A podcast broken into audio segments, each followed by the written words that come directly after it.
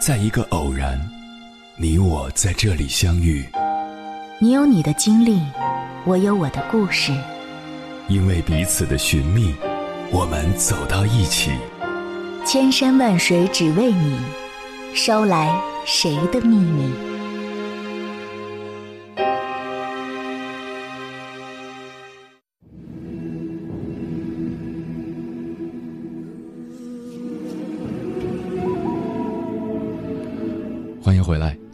夜行者，这里是正在直播的中国交通广播，千山万水只为你，深夜不孤单。我是迎波，绰号鸭先生。我要以黑夜为翅膀，带你在电波中自在飞翔。我们都知道，中国人爱看热闹的传统由来已久。中国人看热闹，侧重在一个“闹”字上。身和心的全部投入，那才叫真热闹。就看每年春节，从初一到十五，北京厂甸庙会的人山人海，把琉璃厂塞得一个水泄不通。买的年货如冰糖葫芦、风车，必须高高举过人头，方可得宝，不被挤碎碰坏，便可知道。这种有事儿没事儿连推带挤、身体力行、爱看热闹、痛并快乐着的强烈冲动了。鲁迅先生曾经写过一篇杂文，题目曰“推”，就是描写中国人如何在看热闹的你推我挤的过程中，得到上海人口中所谓的好白香来兮的快乐。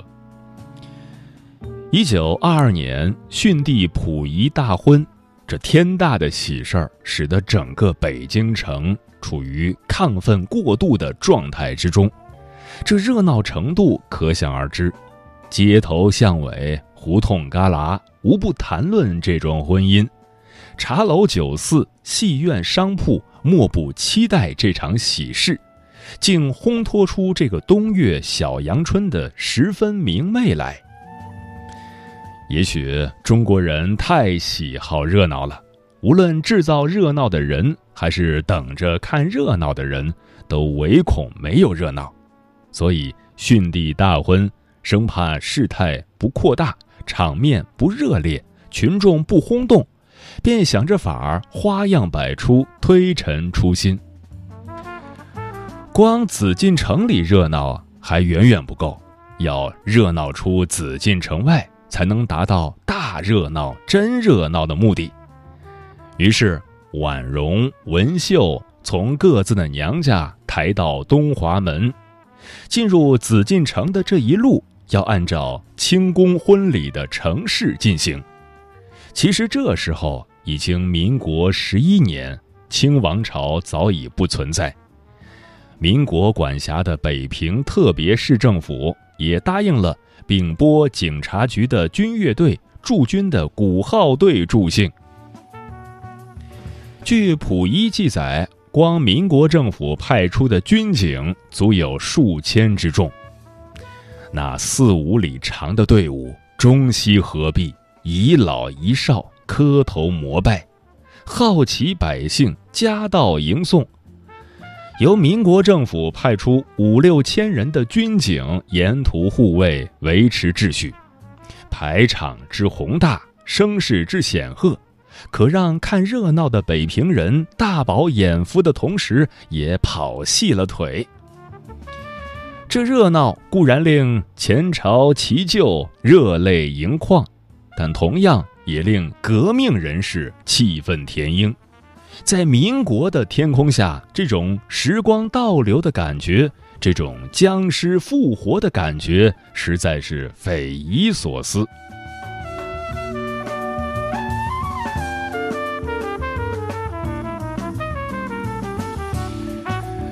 就像鲁迅先生的另一篇杂文《陈渣的范琪》所说，这次逊帝大婚。也把沉寂了十多年、郁闷了十多年、憋得五脊六兽的封建余孽、一意孤臣、没落贵族、八旗子弟的积极性充分调动起来。他们不但看热闹，还要凑热闹。据当时的一些报纸报道，满蒙王公、遗老旧臣与活佛等都有进奉。民国要人，上至大总统，下至各地军阀、下野政客，也纷至贺礼。黎元洪送如意、金瓶和银壶，其他如曹锟送如意和衣料，吴佩孚送来衣料和银元七千元，冯玉祥送如意、金表和金银器皿。张作霖送成套的新式木器，王怀庆送九柄金如意，复辟不成下野的张勋也送来银元一万元。保皇派康有为，除送磨色玉瓶、磨色金瓶、拿破仑婚礼时用的消石碟和银元一千元外，还有他亲笔写的一副对联。以豪富著称的遗老们，如陈奎龙、李经迈等，送的都是钻石珠翠；上海的犹太人大资本家哈同，香港的英国籍大资本家何东，也都送了不少珍贵礼品。由于无处存放，溥仪叫人都储藏在建福宫里。皇帝娶媳妇儿不常有。小市民最热衷的热闹，还是去菜市口看秋决。这是北京人最情不自禁、最踊跃向往的热闹。甚至头天晚上涌向宣武门，涌向罗马市，在菜市口丁字街那周遭，先去摆好板凳，站好位置。因为凡是去看杀头者与被杀头者，肯定毫无瓜葛，了无干系。由于没有牵连，也就没有负担；由于没有负担，也就看得从容。因此，每逢秋决，成千上万的小市民能三天三夜不眠不食，也要看到刽子手磨得雪亮的大刀片子，在秋天淡淡的阳光下闪烁着一道白光，怎么将人犯头颅砍落的那一刻。固然看热闹的人中不乏同情者、恻隐者、敢怒而不敢言者，但幸灾乐祸者、称心快意者，借此出一口受压抑恶气的泄愤者，也是大有人在。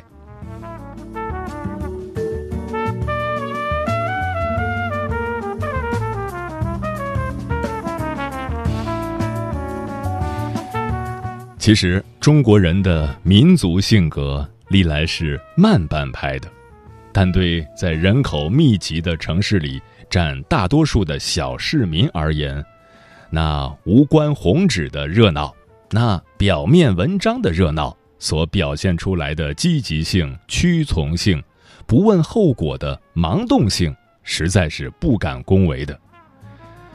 看热闹，大概既是人类的一种天性。也是人类的一种本能，而天性通常受着下意识的操控，本能往往受着内心所支配。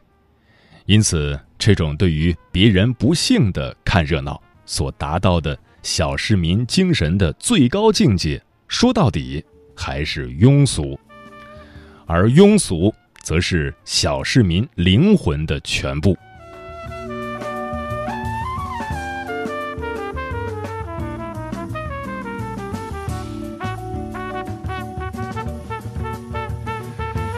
接下来，千山万水只为你，跟朋友们分享的文章名字叫《看热闹这件小事，细思极恐》，作者 Cushion。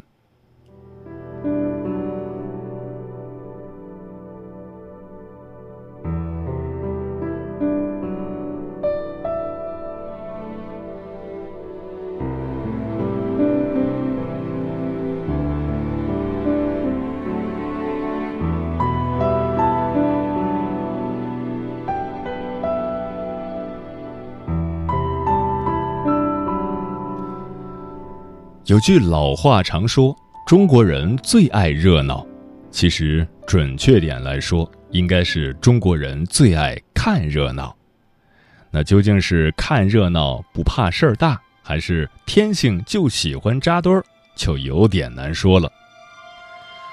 我记得俄国作家契诃夫写过一篇小说，讲述一个吃瓜群众坐在路边看天上飞过的鸟，过路的群众不知道他在看什么，也停下来仰着脖子看。接着，不断有群众相继加入这个行列。甚至路上的汽车也停了下来，执勤的交警也走了过来。后来群众越聚越多，谁也不知道朝天上看什么，但都看得一本正经。如果把这个故事的地点改成中国，我估计可信度一定也超高。看热闹是人类的本能，因为人人都有好奇的天性。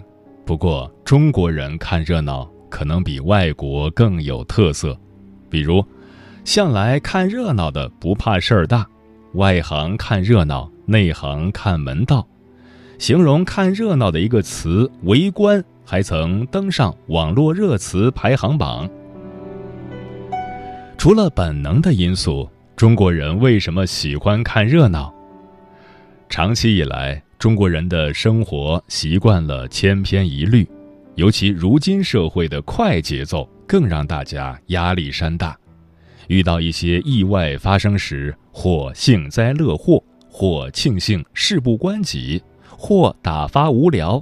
所以，常见的一些看热闹的场景，比如自杀现场、车祸现场、火灾现场，人们围得水泄不通。都忙着拍照发朋友圈。曾有一则社会新闻：两位妇女在街头骂架数小时。记者闻讯来采访目睹全过程的一位刘先生。刘先生说：“两位妇女太无聊了，竟然为一件小事对骂那么久。”在网上看热闹的群众纷纷围观刘先生。像刘先生这样热衷看热闹的群众，朱自清应该不会有共鸣。他说：“热闹是他们的，我什么也没有。他只有一片荷塘月色，并不热闹。”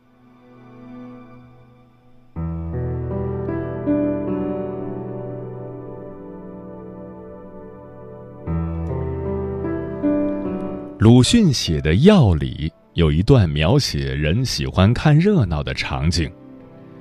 老栓也向那边看，却只见一堆人的后背，颈项都伸得很长，仿佛许多鸭被无形的手捏住了的，向上提着。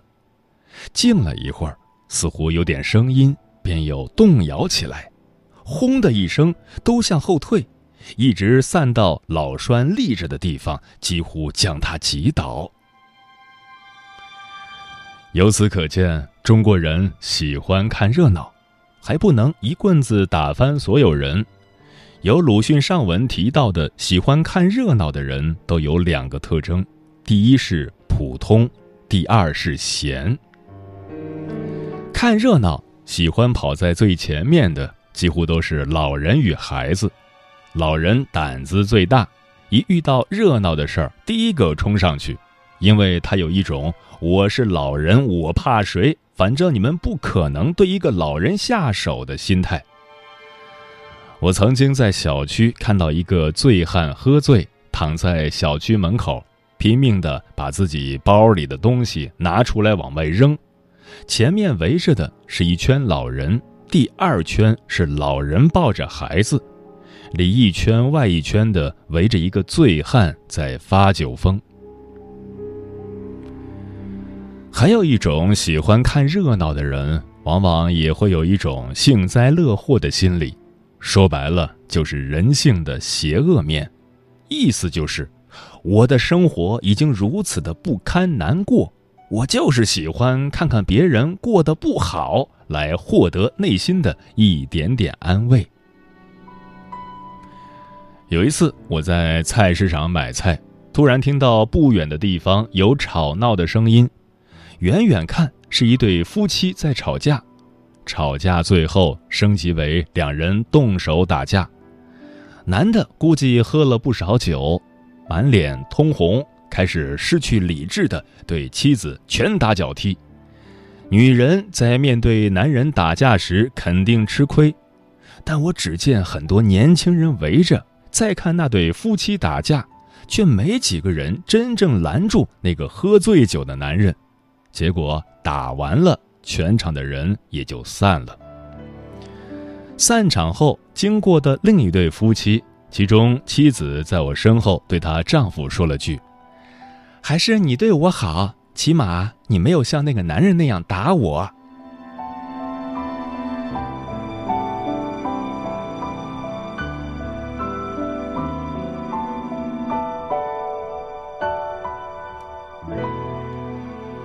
爱看热闹，总被认为是八卦。趣味低级的代名词，要我说，爱看热闹是一件好事，这说明你至少有好奇心、同情心。有了足够的好奇心和同情心，才能有进一步的动作，比如援手相助，比如产生共情、换位思考等等。一切的科技发明和艺术创作。就是因为有好奇心和共情能力的驱使，谁能否认好奇心和同情心的重要性呢？但是中国人爱看热闹的特点被人诟病，原因是部分中国人仅仅止步于看热闹，却鲜少做出进一步的援助动作，对隔壁老王打老婆的事情津津乐道。却从来没有想到这是一件很严肃的家暴事件，更不会想到帮助他们。楼顶有人想要跳楼轻生，聚众围观的人在底下十分焦急，焦急的理由是：犹豫那么久了，究竟跳不跳啊？看吧，这些人缺德吧？这些例子在生活中还少见吗？人们究竟是麻木了，还是不关心了？评判这些人没有同情心，没有换位思考，那么不妨替这些缺德冷漠的人也换位思考一下。有些人连基本生存都成问题，有些人生活的比楼顶上准备轻生、隔壁被家暴的王太太还艰难，有的人恩格尔系数极高，生活没有乐趣。这样的人的确是没有精力去同情别人的了，他也很难体会到别人的难处，有低级的趣味也是意料之中。有人说过，中国人什么都不缺，就是缺德。在我看来，中国人缺的不只是德。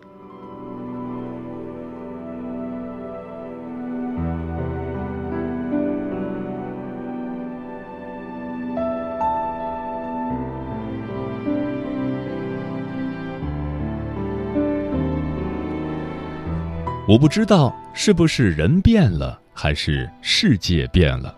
现在总感觉生活的舆论总是围绕着一群吃瓜群众而起，也随着一群吃瓜群众结束。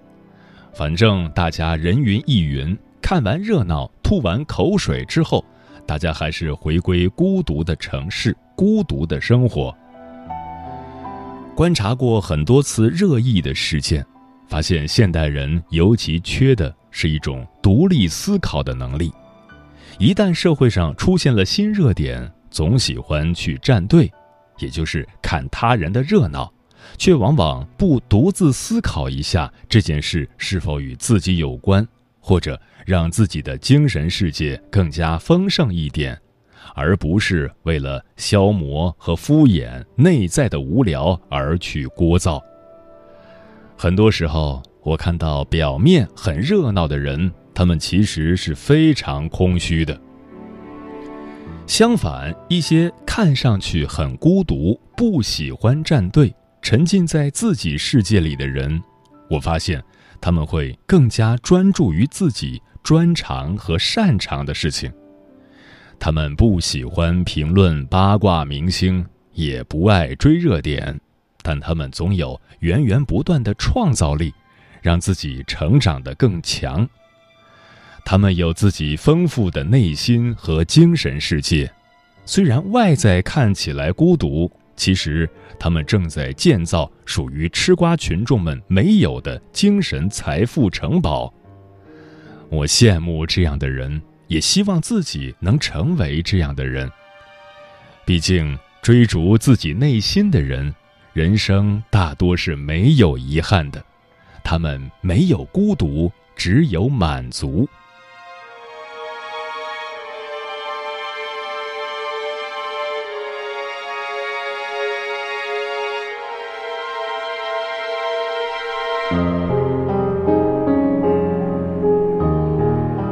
在潮汕老话当中，有句谚语叫“莫知多事”，大意是：当别人都在看热闹的时候，要谨记，知道别人太多秘密不是一件好事儿。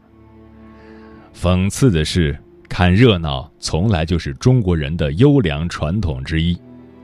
大文豪鲁迅就不止一次在他的作品当中表达了自己对于国人爱凑热闹这件事的不满。比如，在一九三三年的《经验》一文当中，就曾提及，在中国，尤其是在都市里，唐时路上有人抱病倒地或翻车摔伤的人，路人围观或甚至高兴的人尽有，有肯伸手来扶助一下的人却是极少的。看热闹的人。从来都不会少，君不见每一次有某某现场视频流出的时候，随着晃动的镜头，总会有那么一些和事件本身没多大联系的脑袋在转悠。更为可笑的是，有些人急奔而来，恨不得扒开人潮，挤进包围圈的核心，让围观群众以为是家属或者另一方请的外援。急忙让开一条道路，却看到此君摇头晃脑的看起热闹来，这才发现原来是个爱看热闹的老油条。好笑吗？当然好笑。中国人爱看热闹，首先归结为太过安闲。现在人民生活水平提高了，整体经济水平也达到了小康的标准。饭饱思淫欲，没事儿干就喜欢瞎溜达看热闹。换做经济困难时期，家家户户连吃饱饭都是个问题，还会有人看热闹吗？其次是精神生活空虚，没有随着经济水平的提升而丰富起来。平常刷刷手机、打打游戏，无聊时看看电视打发时光。因为游手好闲的人多了起来，又无处可去，怎么办呢？逮着一个看热闹的机会，当然要削尖了脑袋往里凑，弥补一下精神生活上的空虚。最后再啰嗦一句：看热闹的人多是精神和物质生活双空虚的人，这些人。把生活过成了度日，没有多大的理想和追求，没有多少的愿望等待着实现，得过且过，看一次热闹多一份闲事，乐在其中津津有味。对面的乘客就要下车了。老大爷赶紧躺下，占了三个座。买站票的小姑娘也站不住了，铺上了报纸，在过道上坐着。穿迷彩的大哥，在车门口站着。前方到站就可以抽烟了。旁边的小伙子给家人打电话。我已经出湖北了，明天就可以到家。这时，来了一位警务员，还有一位乘务员。后面还有一位推销员，只听见他们在喊：睡觉的，睡觉的，手机和钱包都看好了，查票了，查票了，没买票的要补票喽。三个 A 的指甲刀，韩国知名品牌了，进口的牛筋皮带，我保你五年都用不坏喽。新疆的蓝莓喽，大草原的奶片，杭州的剃须刀，三百六十度全方位防水的。竹炭牙刷，竹炭牙刷，今天你买两盒，我多送你一盒。瓜子花生方便面，啤酒矿泉水，嘿，就我来一下嘛。嘿，大哥，就我来一下。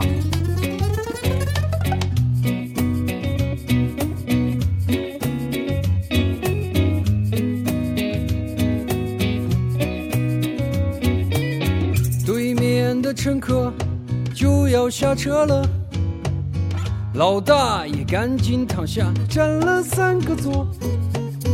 买站票的小姑娘也站不住了，铺上了报纸，在过道上坐着。穿迷彩的大哥在车门口站着，前方到站就可以抽烟了。旁边的小伙子给家人打电话，我已经出湖北了，明天就可以到家。这时，来了一位警务员，还有一位乘务员，后面还有一位推销员。只听见他们在喊：睡觉的，睡觉的，手机和钱包都看好了，查票了，查票了，没买票的要补票了。三个 A 的指甲刀，韩国知名品牌了，进口的牛筋皮带，我保你五年都用不坏了。新疆的蓝莓喽，大草原的奶片，杭州的剃须刀，三百六十度全方位防水了。竹炭牙刷，竹炭牙刷，今天你买两盒，我多送一盒。瓜子花生方便面，啤酒矿泉水。嘿，就我来一下嘛。嘿，大哥，就我来一下。